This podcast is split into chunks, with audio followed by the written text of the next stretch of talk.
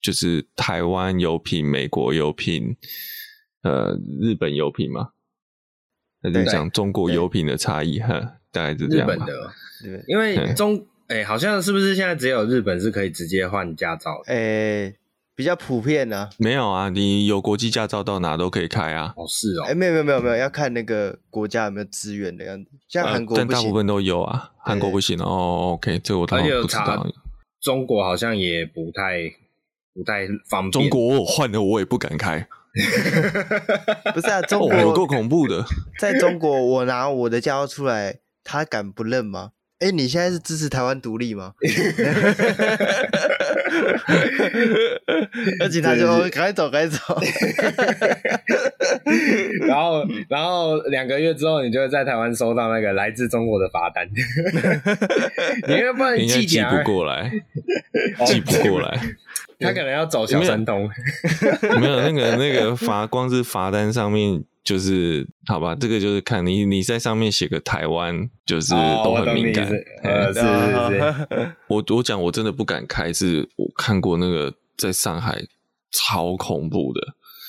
那个摩托车、机脚踏车，就是就是跟你挤，然后明明我们就是直线哦，绿灯直线哦，反正对面就是跟你硬干就对了。嗯嗯嗯嗯嗯，这个是乡乡下的地方，乡下哎，你这样会被出征哦。我觉得要看路口了，我老实说，他们有那个什么文明路口。文明路口啊，对啊，就是你在那边最好不要违规，会检举的。哎，会记点啊，会会会会拍照记点，不是拍照哦，是电子摄影机直接云端记录。就是也不能闯文明路口，也不能闯红灯，只需要在文明路口表现文明就好。我跟你讲，什么事情解决，先把按喇叭这件事情解决掉，就赢一半的。我真的很受不了他那边每一个人喇叭像是啊，确实啦，按喇叭不用钱。不过这个就看都市啊，因为就像我们之前讲，它有一些像上海跟北京就有相对应的，嗯、对相对应的针对这个按喇叭这件事情，它会开发。然后 我觉得之前印度不是有一个广告，我不知道我那个应该不是真的，就是那个印度也是。一样嘛，按喇叭也是没有办法，它那个路口等于是有灯等于没灯，然后就是你只要有按喇叭，红灯秒数加长，不管谁按的。我觉得这个才凶狠，好不好？对对对，就是你你谁按喇叭，你就变公敌，是是是，可以。反正按喇叭可能会被打哎。对，就马上就就按喇叭，然后那个秒数就加个十秒，之后那个人瞬间就被拖下车了，这样。有事没事，打开 Podcast，收听四轮后最 news，分享车界大小事，管你开 Focus 还是 Altis，收听四轮后最 news，我们陪你到路上奔驰。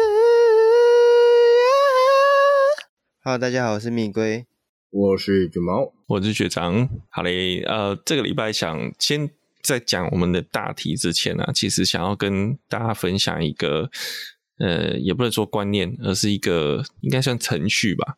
因为我们上礼拜在讲那个，呃，有有有提到跟有一些违规啊，这个接送啊、检举这些事情。然后，但我们也知道，有的人很，有的人会，呃，基本上你在社那种道安社团上，哈。不管是什么八卦村啊、爆料公社啊、巴拉巴拉之类的，就是很容易会分为两派，一派就是呃认为检举的人就都是叫检举魔人那一派，然后当然就会有反检举魔人。我不会讲说他是违规魔人，因为他们就是不喜欢检举有人检举这件事情。那我们就在讲那个检举法规。那有，我觉得这边有一个观念需要跟大家分享一下，就是并不是所有呃这个我们。检举送去各大县市政府交通局或者是深澳国道警察的，只要送他就会检举，没有这回事哦。其实检举的是案件送出去之后，有的人会觉得说啊，那个只要一送就会成案，诶，没有，那个都是要经由交通队的员警再去审视过这些检举资料之后，他们有确确证的这个呃违规证据。之后，违规事实，他才会自单。那如果今天这个远景觉得不靠谱，这个资料不够充分，我举个例子，就是像呃，你的你送了两个影片，就这两个影片的日期对不起来，或者是说你送的这个影片车牌很模糊，甚至他不要说，就是像你你检举他呃，这个叫做嗯红灯越线好了，结果你的影片里面其实并不那个那个停止线不明显情况下，其实这个东西都不会都不会成案。那所以我，我得说，通常成案就是远景有非常高的把握，这个真的是一个违规的行为，他才会他才会自单。然后，因为为什么会这样讲，就是因为如果到时候自单举真的这个单罚单开出去，民众申诉，其实那对远这个自单远景都是一个困扰。所以，其实对他来说，他能够挡掉是最简单的。我我讲，如果他要他想要省事的话。好，这个远景要省事的话，他挡掉是最简单，就不要有不要自单，那就不要有呃，就是你有任何有疑义的，他就踢掉就踢掉，只要有一点点有疑义，他就踢掉。其实我个人也有碰过，就是蛮瞎的被踢掉的这个这个这个驳这个违规驳回理由。好，不过这不是重点。那其实我觉得就是，并不是说。只要有人检举，检举某人都很很闲，没有诶、欸、其实你直接我严格说起来，第一个没钱嘛，我们以前都有聊过，没钱啊，我要去弄这个影，我我这我要去弄这个影片，其实也是在浪费我时间，我的时间拿来投资股票多好，对不对？我再拿来做其他有更有意义的事情多好，好，那为什么？就是因为单纯就是。我我通常我会检举的都是就是你你弄在我车头的啦啊，我拍的非常非常清楚那种，隔壁车道我大概就通常都不管了哦。那我觉得也，但我也不排除有人是真的就是报复性检举啦。哦。这个这个每个人有工具就是百百种，诶，有人拿刀来砍人，不能说刀不好，好，那是使用工具人的问题。那还有一个就是说，除了刚刚讲说这个自单如果有疑义的话。呃，这个申诉，甚至他们如果打到行政诉讼，其实那个对远景来讲都是一个困扰哦。所以我觉得这边要给大家一个观念，就是并不是有人送远景就一定要照单全收。那其实最终还是，那你为什么会怕他送？那你就不要违规。我个人的想法是这样子啦。好，对，那但当然我们也不能说我们都没有收过罚单，我们都有收过罚单，我们三个都有收过。哦，那啊，收到就缴，嗯，没有错啊，我就违规嘛，我就违规啊，我收到我就缴，就是这样，我不会去哭吧远景，我会去，我不会去哭吧拍照的人，嗯，因为我就是违规，我造成别人的困扰，我这是我的想法，对啊，要要自己去承担他背后造成的结果，嗯，对啊，我觉得就是大家都是大人的，当下都是我们都知道这个东西不好，我们去选择的。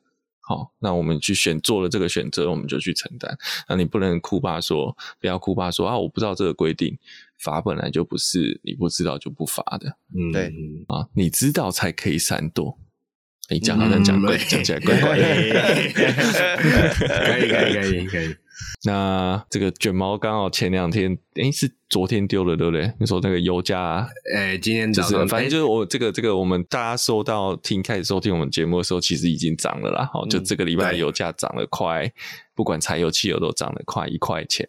嗯，那其实这个必然啦，因为这就是目前油价大涨，全世界油价大涨，那。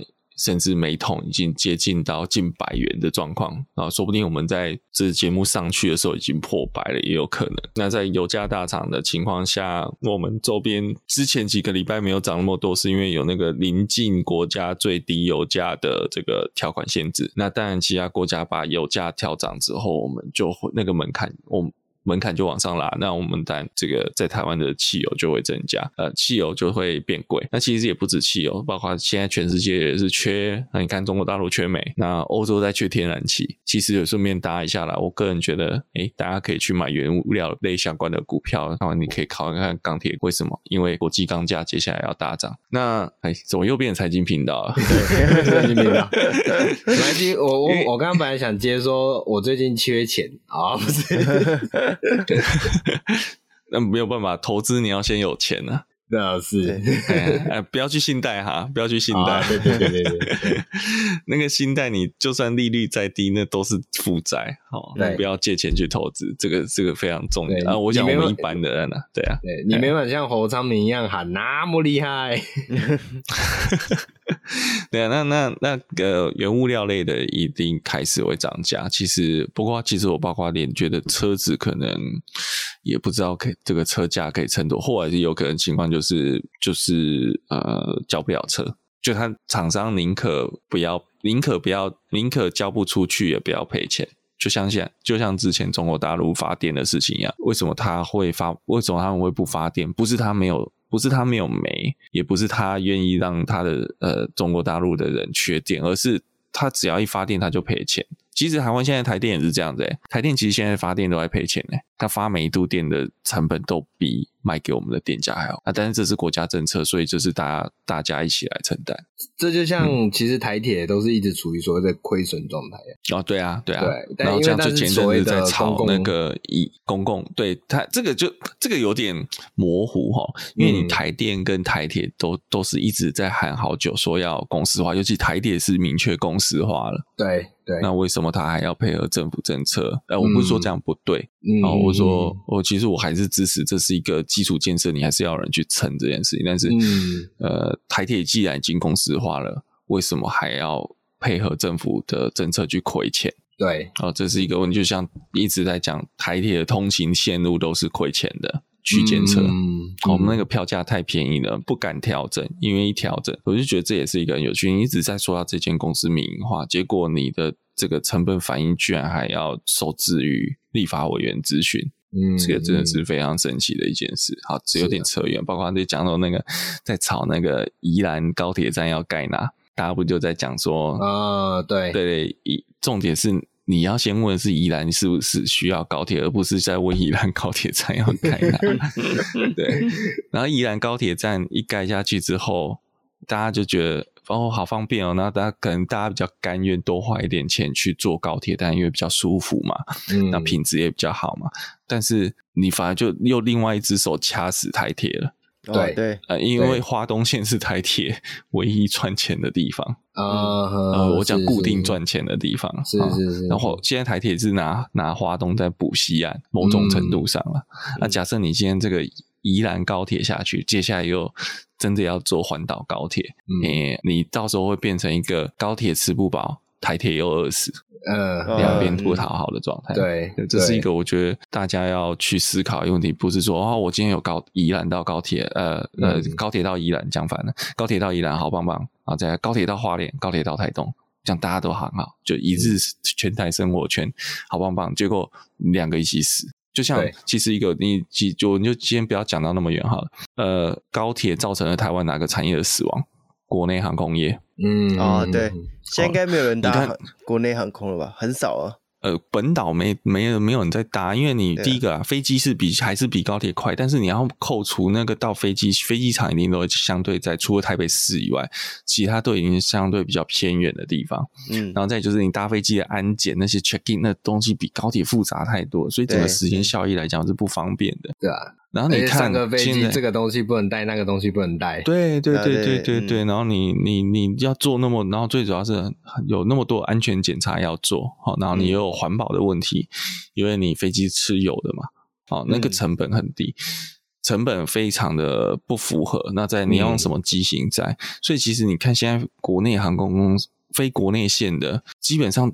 都是硬撑的在做，自从有高铁之后，嗯嗯，嗯，那这是一件好事吗？其实飞机有它的必要性。我我我我讲说好，大家就觉得我坐我在国内就不用坐，我在台湾这个岛上的我就不用坐飞机。我需要坐飞机的时候，我需要去澎湖，我需要去马祖，呃，我要去绿岛的时候，我再坐飞机，或是比较短途近一点的，呃，可能去琉球，我再坐飞机就好了。问题是。这些小小的国内线航空公司，它如果单靠飞澎湖，它是养不活的啊。嗯嗯，那最后就是大家都没有。对对，或者是说我变成像要华航，它就变成华航抢去飞，虎航抢去飞，然后台湾，你看台湾以前有远东复兴、立荣、华信，现在只剩立荣跟华信了。嗯，那华信也华信也不太安全。嗯，讲真的。嗯啊，对啊，你说这是好事吗？我觉得这也不尽然，所以有时候政策看要看比较长期的。嗯嗯，好，有点扯远了。我们今天是要讲油价哈。好的，油价。对，卷毛卷毛先来。如果想接一个梗，不知道 O 不 OK？就是我先看是不是地狱梗。哎，好，就是那个高铁要接到宜兰啊，可能是台北人觉得像去去个后花园还要绕过假山，有点麻烦。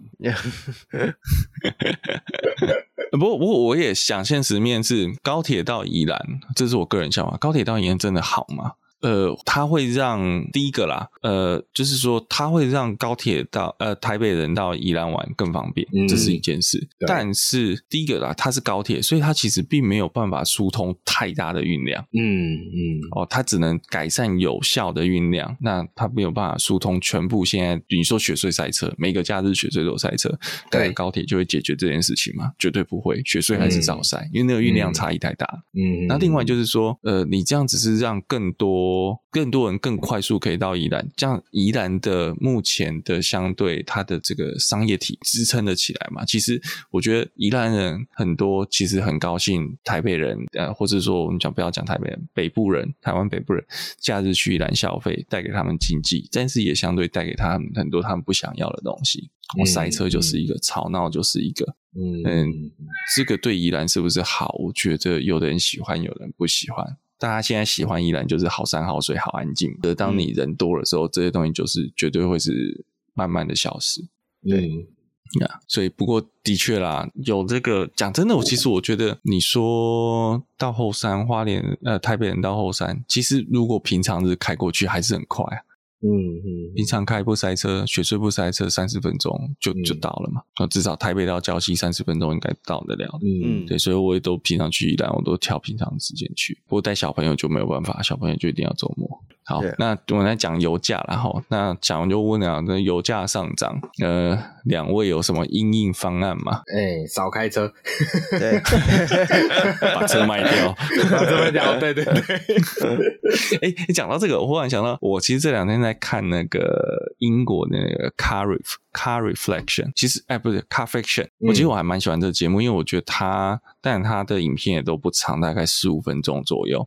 但我觉得我很喜欢他们拍摄的质感，它那个拍的其实都比很多汽车广告好的很多。嗯、呃，我就不提台湾的 台湾的某家广告。啊，是，那那其实其实他们的汽车，他们的那个影片的质感啊。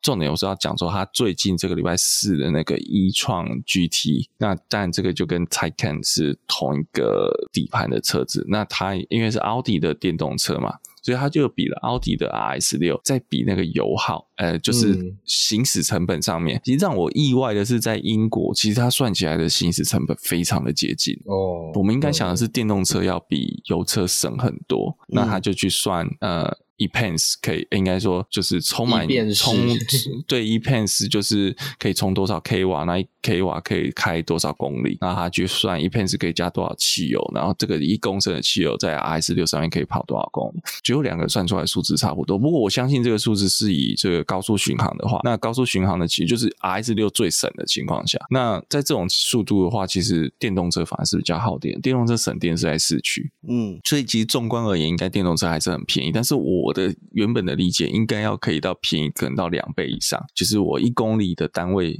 行驶成本，应该电动车要是油车的二分之一甚至更。但实际上，它两者的数据并没有差距那么。不过这也有可能是因为在英国充电很贵啊，英国的快充很贵，这也是有可能。那呃，这边大概我就讲说，大概加油的话，台湾的加油站你就两大系统嘛，就是中油或台塑。那中油跟台说，诶、我最近我今天才犯了一件蠢事，就是我一直在想说啊，我要加，我要去全国加油站，然后他用来配卡加油有五趴的折扣，自助加油有五趴折扣，然后就很高兴的。就就今天去加油了，就去就特别挑，因为全国加油站并不是那么好找，就哎刚好路线上有，然后就去加油，因为明那个礼拜一要涨价了。结果回到家在那边查优惠的时候才发觉啊，靠北我加错 Line Pay 卡，它是要中国信托的 Line Pay 卡才有五趴，我用富邦的 Line Pay 卡，我只有那最最单纯的两趴而已，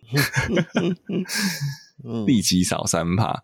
对，所以我最近在查了一下，就是目前就是中就是自助加油都会减个零点每公升减了个零点八块到零点到再多可能一点五块吧，哈，那大概就是。以现在酒吧的油价约略大概就是诶二点多趴的优惠，然后我现在还看到了就是 Line Pay 在中油中油的直营哦，刚刚做我刚刚讲那个全国中全国加油站，然后如果你是中国中国信托的 lipay 卡用自助加油有五趴，然后再另外一个就是如果你的呃 l i 你用 lipay 但是你用人工加油哦，有点拗口。在每周三、每周六、每周日去中国直营站、中国石油直营，或者是这个指定的某些加盟站，或者是去台亚的加油站，都是人工加油站。那有也是五趴，不过这就是三六日。刚刚那个全国是每天都可以。嗯，然后我现在又查到一个最优惠，就是每三六日用 Line Pay 绑台新的信用卡是七趴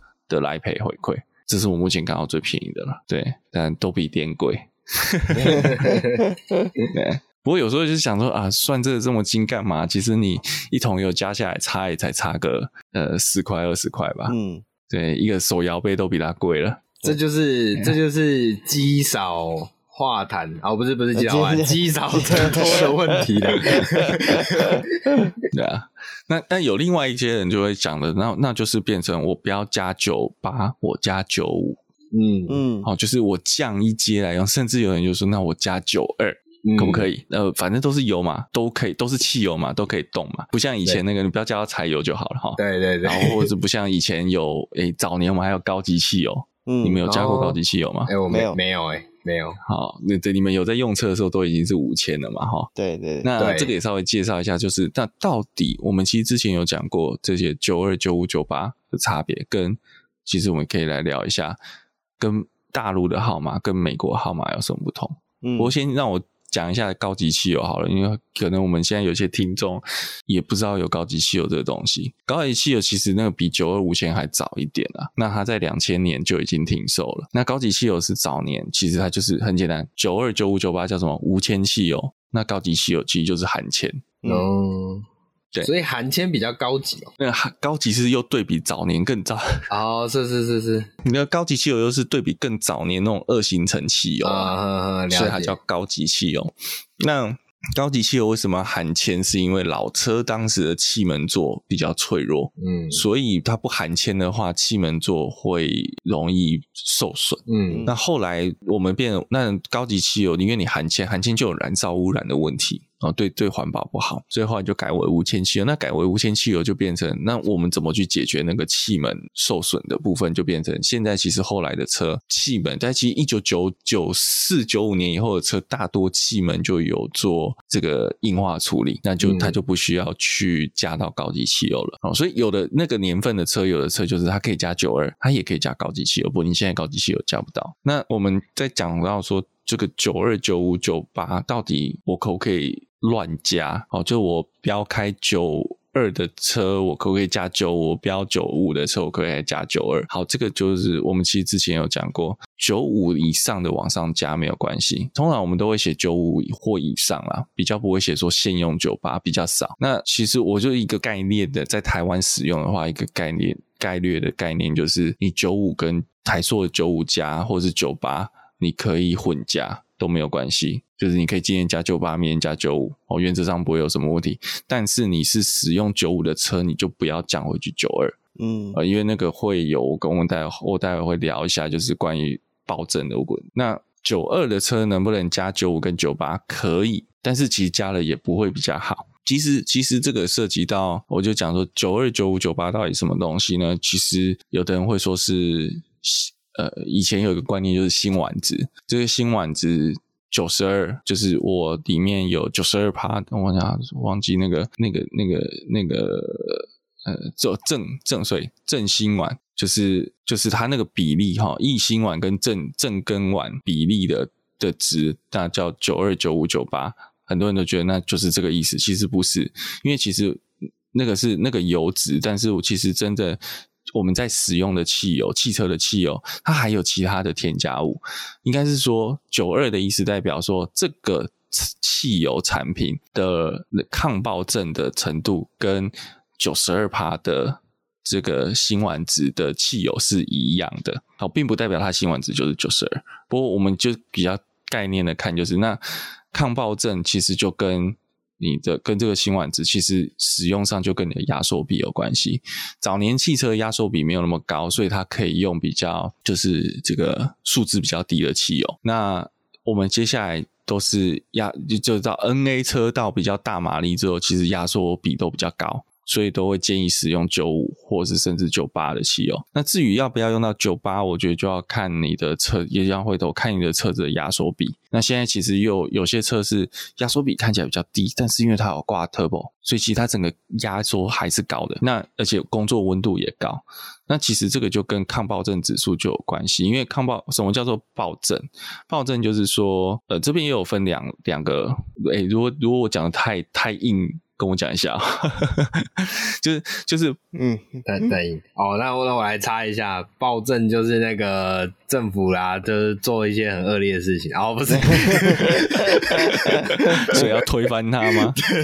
哦，我现在讲这很敏感，对，我们要大肠花，大肠花鼻吐掉，没有没有了，好了，我们讲暴政，暴政跟有另外一个常叫呃，我们可能会听到呃，最近在。这几年比较流行的之前叫 S L S P I，呃，不太一样哦，哈、嗯，高速预燃，这其实两件事情。爆、嗯、震的话是说，我们后面还可以会提一下 L S P I 要怎么预防哈。嗯，那暴震的话，其实是在讲的是当引擎点火，我们通常就是静压爆排。那静压爆排那个爆是一个点火的动作，但是你也知道火星塞就是一个，所以它的燃烧一定是从火星塞点火那个位置开始往气缸其他范围去扩散。哦，它是一个坡，像那个坡的那种概念，它不是一爆整个气压内同时，整个气缸内同时烧起来，因为燃烧是渐进的，那个空气是慢慢烧出。哎，我们讲慢慢啊，但是它很快，它是从中心是往外烧。那爆震的意思就是，我照来讲，我的设计引擎设计是从点火的位置开始往外烧，结果因为我的呃，我一点火之后，我。比较离点火点比较远的地方，它不应该那么早就先烧起来，因为它这样力道往外扩嘛，从内往外烧出来之后，才会把活塞往下推，那个力量才会把活塞往下推。结果因为它比较远离点火点的地方，因为它当时高温高压，它就先烧起来了。哦，它是在点火后，但它烧起来，但它那个烧起来的时顺序不对，造成它会变成我从点火点往外推的力量，跟我这个外面。意外燃爆的地方的力量撞击，那这就会爆震，就会产生爆震。那你这个爆震就会产生呃引擎不正常的震动，跟你往推活塞的力量没有办法达到最大。那这个呃这个抗爆震的能力，就是我们今天在讲这个汽油的数值有正相关，数字越高的汽油抗爆震能力越高。那我们通常要怎么减少爆震呢？那当然一个简单的方法就是我加数字更高的汽油嘛。那其实现在。的汽车电脑点火时间都是有正时系统，其实他们也都比较聪明的，他会去调整点火时间来让爆震减少。但是爆震减少爆震，它怎么做？它就变成是，那我就比较晚点火。如果我今天发现我这个引擎在这个正正时点火上面的这个时序很容易发生爆震的情况的话，它就会让点火晚一点。好，让你的这个燃爆比较不容易发生，但是这个缺点就是你点火晚了，你就不是在活塞顶到最上面，然后要往下冲的那段时间去产生爆炸，你会可能更晚一点，那你那个力量就不是最大的，那就会让引擎的马力减小。好，那这个是它的缺点。那我这边再稍微把高速预燃提一下了哈，因为高速预燃的话的，我刚刚讲的爆震是点火的时候那个燃烧的时。顺序不对，那高速预燃的情况，高速预燃反而是在讲说，我还没有点火的时候就先爆了，也是一样，因为它是一个高温高压的情况下，燃油不稳定的情况下，它就先爆。那高速预燃比较容易发生在。呃，小排气量又涡轮的车，因为它这个车，因为现在环保，排气量都做很小，所以变成我又再加 turbo，要让它有比较好的燃油效率跟出力。但这其实这时候就是在缸内是极高缸温跟缸压，好，那就会发生高速预燃。那高速预燃是我还没点火的时候就爆，那所以它会它的那个冲击会比爆震更严重，甚至它会让活塞就坏掉、打穿。哦，这个这个就就就整个那缸就死就死了。哦，所以这个有有人在讲说高速易燃，高速易燃什么时候会发生？就比较像是我们呃开高速公路的时候，这种小排量挂涡轮的车在开高速公路的时候，它转速很低，就巡航档嘛，已经调到七档或八档，巡航档转速很低，那突然你踹油门给它踹到底，然后那个时候它就呈现一个低速低转速，然后要拖大扭力的时候，那这一瞬间就很容易发生高速易燃。那你要怎么解决呢？这个有两种方式，一个是跟你的驾车习惯有关系。第一个就是你在这种情况下不要突然给它油门涨到底，你变成是稍微多踩一些，然后让变速箱去换挡 kick down，先降到低速档，然后把转速拉上来。那这个时候你再吹更多的油的时候，这个引擎已经就是它它的那个那个有那个力矩负荷不会那么大，那这时候就可以减少高速力了。另外一个就是这个我还蛮神奇的是。诶，好像有这个特定认证的机油，它也可以减少高速易燃。哦，不过我到这边，嗯、我到部分我还它自己却有标榜某些型号的机油，某个规范的机油可以减少高速易燃，但是我没有找到它到底这么神奇，它是怎么做到的？嗯、这个用机油来防止高速易燃，这是一个蛮神，我目前还不太了解的地方。好了，那这个其实还有一个方法，还有一个方法，换、嗯、一台大排量 NA 车。哎、欸，对，这个这个这个想法不错，终极解决方案。对，终极解决方案。对，这样你就你就不用担心那个小排量会高速预览了。对，因为你从根本上解决问题。对，对对，或或者教徒会出来说，你可以换一台特斯拉。啊，对，换一台电动车，你就解决各种包含油价的问题。对对对 对。对对对，这个特特粉直接离开本节目，表示已离线。对，已离线。讲汽油啊，那不用听，不用听，呃，与我无关。好，那回头再讲一下新丸子。那台湾的号码就是九二九五九八。那国美国的话呢，就是哎，大陆大陆也是，大陆还有八九，呃，八九九二九五九八。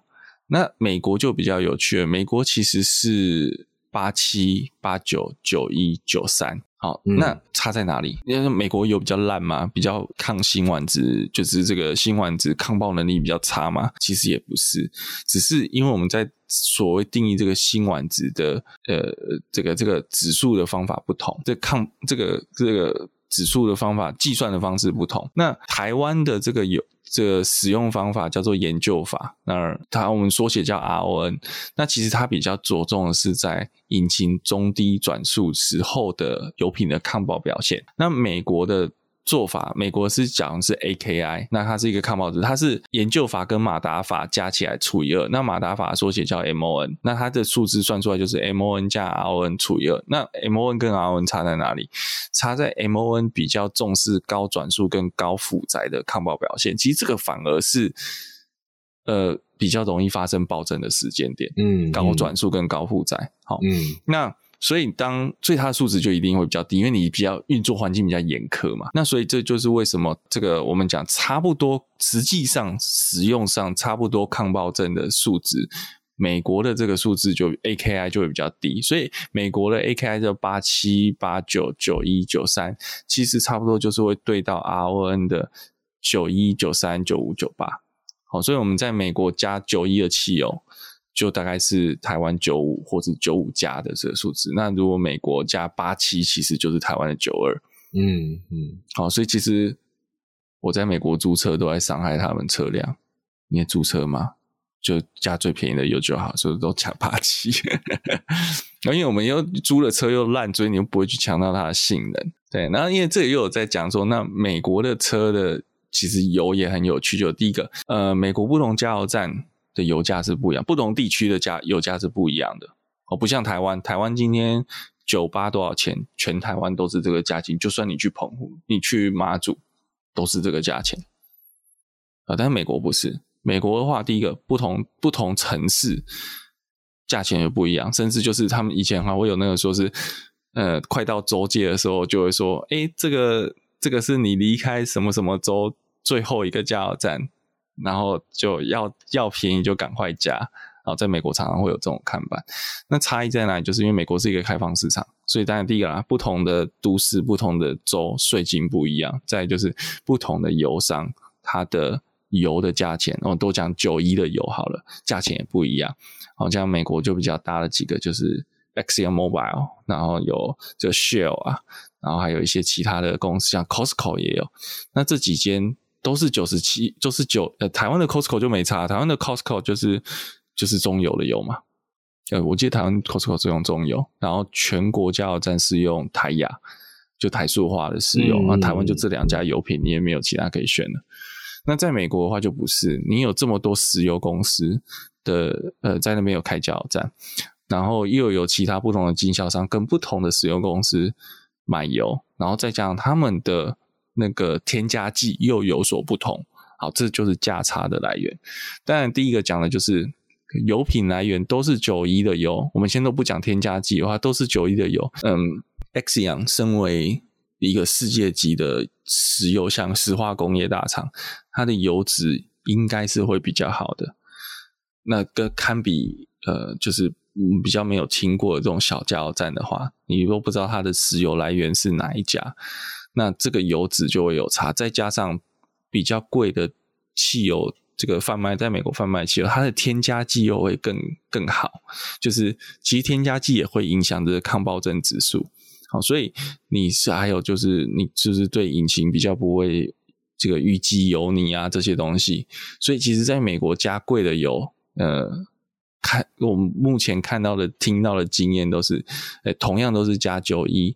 你加比较贵的油，其实实质上运作还是有感觉的，就是你会觉得这个加速会比较顺畅一点。好，那其实这边我还想要跟大家提一个点，就是刚刚讲到，就是呃，九我们刚刚讲说，我们是开九五的车，你就不要去加九八，呃，加九二，讲错了，不要去加九二哦，因为那个压缩比的关系，你加九二是会伤车的，因为你的这个会你的引擎因为是。我们通常加九五九八车就是一个高压的引擎运作状态，那其实这个是很容易发生爆震。那你又加了一个抗爆震比较弱的汽油，这样子的情况就会变得说它呃，就是你你的引擎就会时常发生抗爆震，然后你的引擎我也要避免抗爆震，你就会退点火。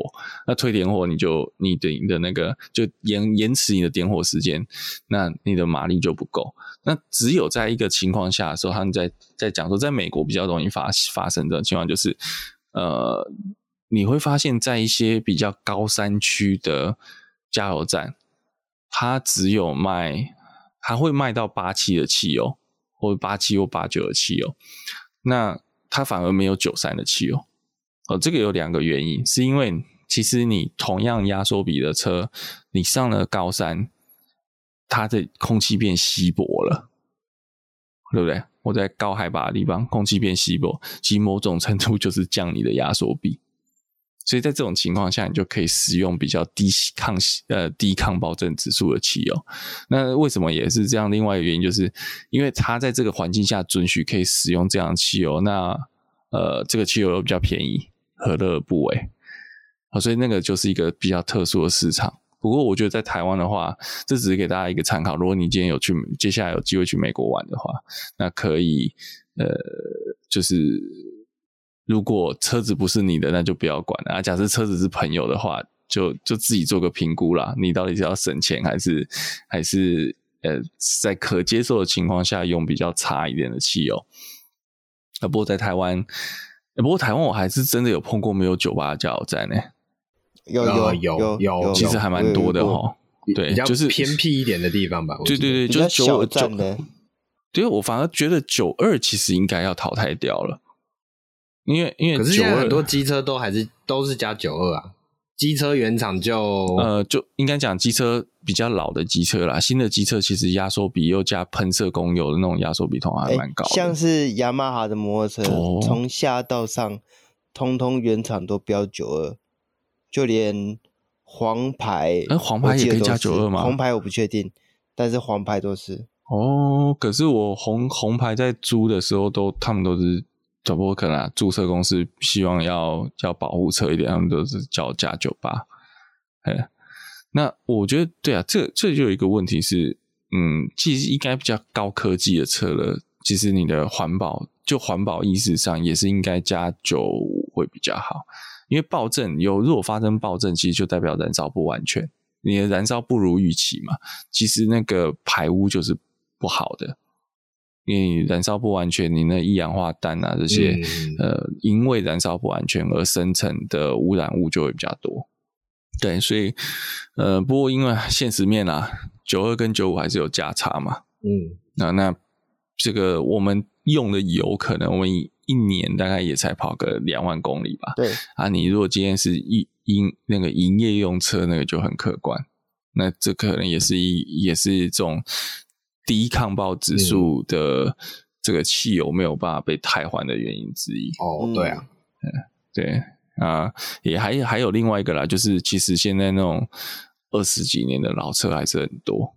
那这些老车也不完全都可以吃这个。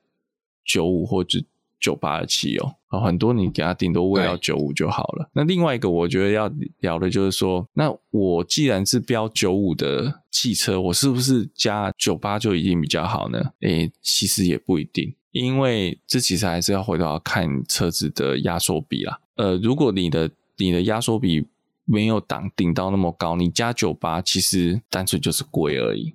就性能上、排污上可能没有什么太大的差别，因为它燃烧的的那个条件是是差不多的，所以我觉得这个也就看大家自己拿捏。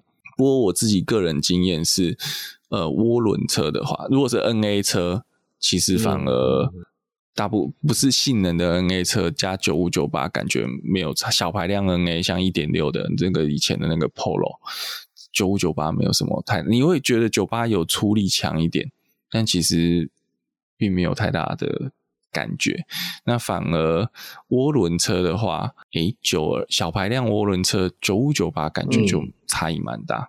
我觉得有可能一个原因就是因为它爆震发生的几率变低，那引擎就可以在最优化、引擎出力最优化的时候持续点火。那马力输出上面就会比较顺畅一点，啊，那个也不只说是峰值顺畅，甚至就在提速、提转速的时候，你会觉得比较轻快。嗯、这个是我自己个人的感觉。啊，哎，龟龟，你的车都是九八，还是你加九五？九五？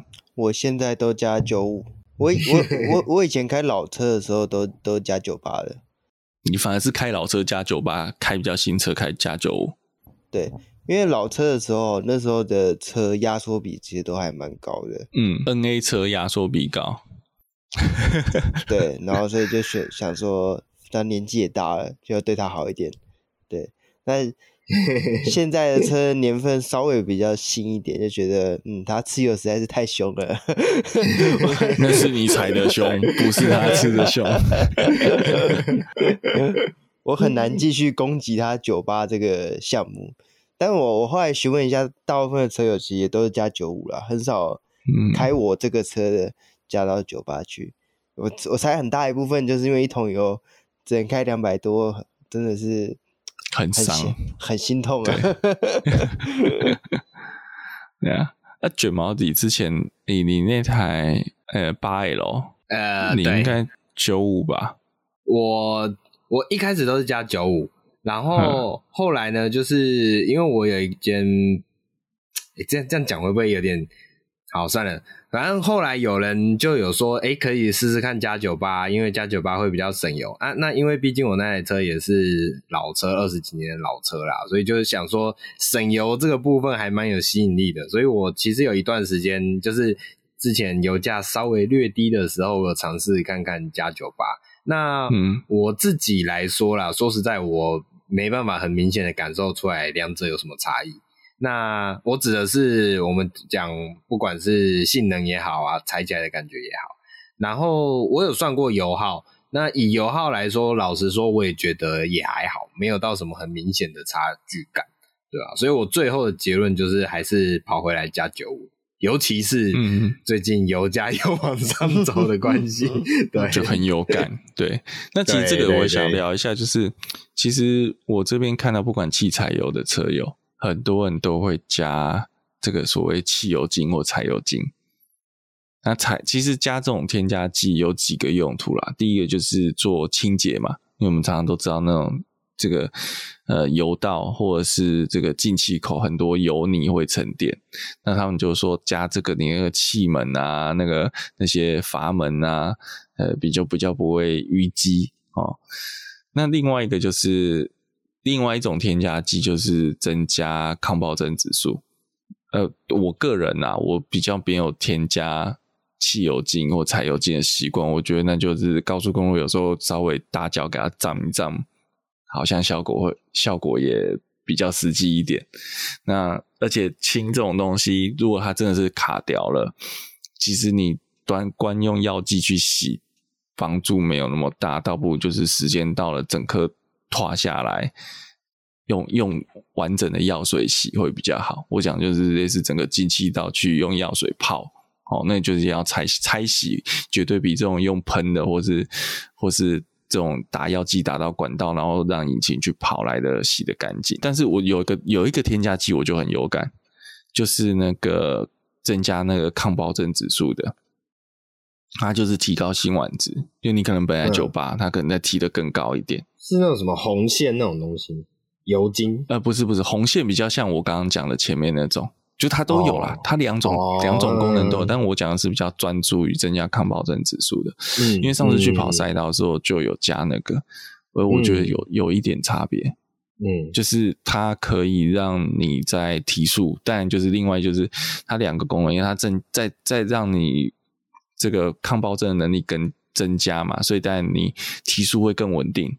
因为高，嗯，在赛道上一定是油门踩很大力的，然后就是一个高温高压对引擎输出一个非常压榨的情况。那在那个情况下，你要提高转速，呃，这个而且涡轮子一定是打到饱。那嗯，诶，这个油比较稳定。然后另外一个就是说，嗯，就是出力上你会觉得比较不会那么容易衰退。虽然还是、嗯、还是衰退了，踩太凶了，而且车子的冷排没有加没有强化，其实跑个几圈它它就就跳灯好了，就跳出变速箱过热，嗯，对，害我差点想要去改油冷排，哎哎，好，那个改下去无底洞了，对，所以我说其实这个添加剂的部分就大家自己做做。斟酌了哈，那有的人觉得有效，嗯、有的人觉得不需要，这个其实就是自己喜欢就好。那甚至我其实有时候你回原厂保养，他会帮你加哦。那原厂保养那种，我通常就是一定删掉了。嗯，因为我也不知道他加的是哪一排，这是第一点。第二就是我一万公里保养才加这么一次，假设是意义不大，是对意义不大，那种感觉加好玩的。嗯哦，那我如果真的要加，我就每次每次加我就自己加啦，我还要等你原厂保养的时候才加吗？嗯，这是我的想法。对，那卷毛，你刚刚想想提哪一块？就是其实有一个都市传说啦，就是有说这所谓什么添加剂啊，或什么油精，其实就是掺了一点柴油在汽油里面。哎，对，这讲就是我想要我想要讲的另外一个。其实我之前在柴油社在开柴油车的时候，柴油车社团就有那种混油社团。就是他们大家有自己的配方，但他们的配方可能有些有学历，有些是经验摸索。那他们就是会有说，我是呃多少公升的汽油，然后我要混多少的，呃，sorry，多少公升的柴油，我要混一定比例的汽油，然后我再加什么煤油，加什么其他酒精，然后怎么调？那他们觉得这个马力会变高啊，然后我的这个。呃，柴油就是会卡油你嘛，那个 EGR 常常要清啊。他们说这个会比就是你的 EGR 会相对比较干净，但是不可能完全没有油腻。而混油这件事情，我觉得要量力而为，因为第一个事情，第一个原因是因为你不小心，最最麻烦的还是怕说你不小心比例弄错。那比例弄错的话，你小则你那一桶油开起来不顺，好，大则你今天。那个整个油箱到油管都被侵蚀，那你要整个拆下来换洗，就有点像那个柴油车加到汽油那种状况。嗯，哦，你柴油车加到汽油，不是说我熄火，然后我把油抽出来，我再换柴油就没事了。它是要整个油箱跟油道都要脱下来洗干净的。嗯嗯嗯嗯。啊，所以你那个柴油加到汽油，加到在美美通常就会都会枯死。因为那一笔赔下来都是超大笔，很大条。呃，对，那都非常大条。汽油加柴油好像比较没事哈，对，发不起来而已。我记得就把油漏光就好。对，漏油光，然后来补补满整桶的汽油，通常汽油引擎是不会有事，但是柴油加到汽油就会歘起来。嗯，这跟这跟两者的压缩比跟点火系统不同。哎，柴油没有点火系统，就是那个运作的的基础，燃爆的基础不同，有很大的关系。嗯，对，所以我觉得混油这件事情，我。之前也是有跟着混油社团看，但是我一直没有去实做的原因，是因为其实他们要备的材料还蛮多，它并不是柴油加汽油而已，它还有好多其他的材料，哦、然后你还要含含比例，然后含比例就会有分，呃，我怎么调配比较便宜哦，我要怎么混，甚至他们有那种多少被专用的桶，因为有些有些材料是呃。液体材料是有点腐蚀性的，所以你还不能直接说我手抓的品质就到，它还需要戴，最好还要戴手套保护。那对我来讲，我就觉得太搞刚了。对啊，而且我不是住透天的，我没有没有什么空间可以去收这些东西，因为我要加油，我还要把这些给吸，然后然后我可能还要在家里做还不方便，因为家里有小朋友，这些属于这种化学物质也不要放家里。我对我来讲，我觉得太麻烦了。我知道还是有很多人玩，因为他觉得这样真的有省到。对，那我对我来说，我可能现在反正现在也不是开柴油车，我可能就变成，嗯、呃，我就我就我就用用类似加这种市面上大牌的添加剂。我讲就是你要买大牌的也比较不会有事啊。那个有些很奇怪的品牌就就不建议了。好。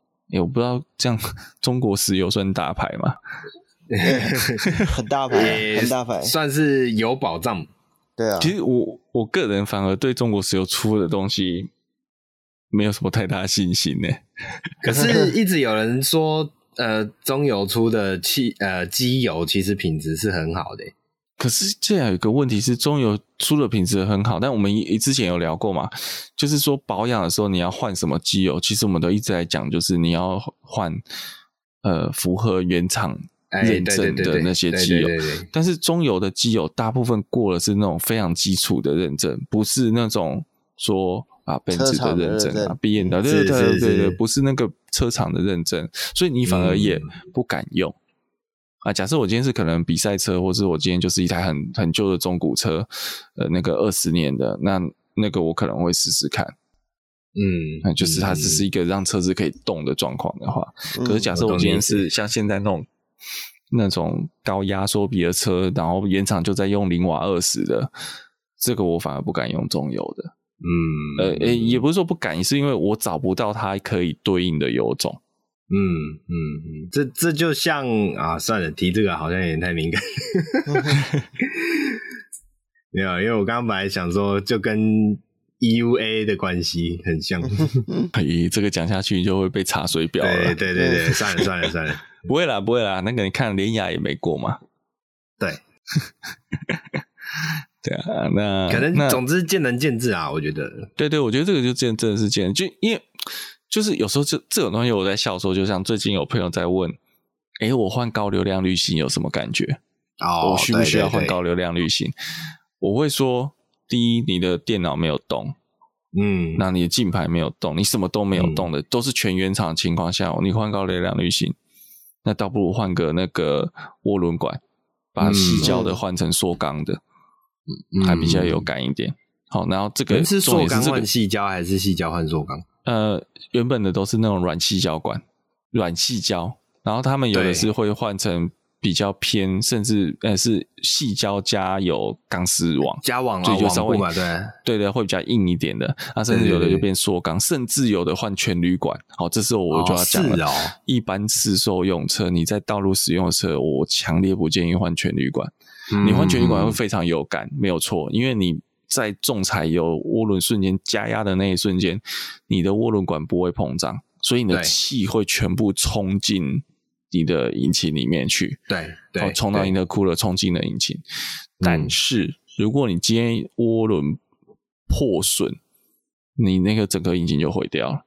嗯，我我为什么会讲说原厂其实它用细胶管有原厂用那种比较软的管子有几个原因，第一个当然是成本了哈，比较便宜。嗯、另外就是当如果你今天真的有一些异物的时候，它是可以呃讲错不好意思，我刚刚讲不是说涡轮破损，而是说你的空滤破损的话，嗯，它有机会先把你的涡轮管弄破。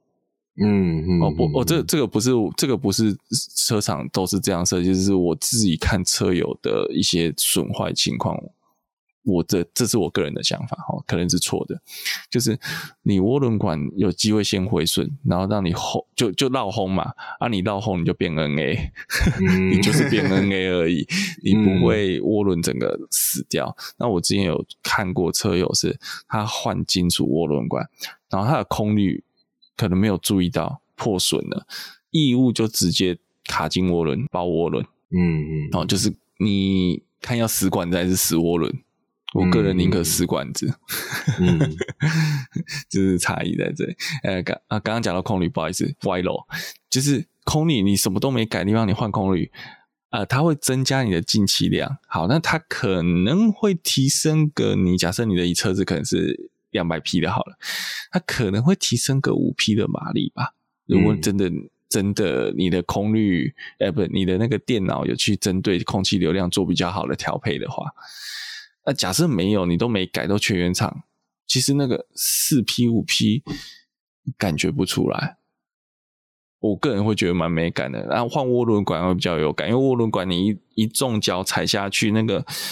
管子没有膨胀，你压力随时就来，马上你的 turbo lag 少很多，嗯、那个是有感的。但是其实那个有感大概是五天之后你就麻痹了。嗯，对。那我觉得机就是这样，加油精也是这个这种，就是说你加了油精，让你的、呃、除非像我刚刚讲的，就是我今天是在一个跑赛道的情况下，那我对那个高负载的引擎变化的会比较敏感。如果我今天市区，我也不会需要加这个东西啊，因为我感觉不出来。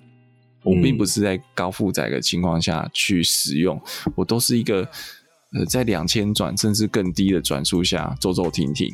其实有加没加，我觉得感觉没有差那么多。但如果你真的要再说让你的市区行驶上面更顺畅、更这个更线性，哎、欸，这个选择就跟你刚刚在讲说解决 L 那个高速遇燃的状况一样，那你就换电动车吧。嗯，对，比较实在是，对啊，对啊，这个大概就是今天稍微聊一下这个相关于汽油啦，加汽油这件事情，好，真的是这个礼拜油价涨得还蛮有感的。好，所以相信大家听过今天的节目之后啊，可能会对你平常所使用的油种会有更多的认识啊。那还有再来就是除了油种以外啊，比如说我们刚刚讨论到。呃，添加剂的这个部分怎么样可以让你的车子在相同的油种选择之下，可以再做稍稍的提升？这都是一些，呃，我是觉得这是这样啊，就是大家可以听过之后，还是要再自己去多做一些功课。那怎么选择，其实就是看你自己对你的车子的定义大概是怎样。比如说，你可能平常就是比较容易大脚的，你可能会想要选择好一点的产品。好一点的油种也好啊，好一点的添加剂也好啊。那可能你车子对你来说只是一个代步的工具的话，你可以不用盲目的去追求那些东西，因为其实车子能够顺顺开的，呃，动起来都没有问题的那个状况下，其实是最好的。对啊，那想要添加什么油精啊，什么都没有问题啊，就是千万记得不要加到滤油精。那我们本周的节目就到这边。喜欢我们节目的话，记得帮我们按赞、订阅、分享，不管是脸书、Podcast、Instagram 或者是 Facebook，然后我们的粉丝团都会发一些诶、欸、有趣的梗图。那希望大家可以看到，可以笑笑笑哈哈，让忘记那个油价上涨的痛苦。那我们下礼拜再见啦，拜拜，拜拜，拜拜。哎，等一下，鬼鬼，你这样。就我们这个礼拜的片尾要换成绿油精的音乐吗？绿绿油精，绿油精，那会被告。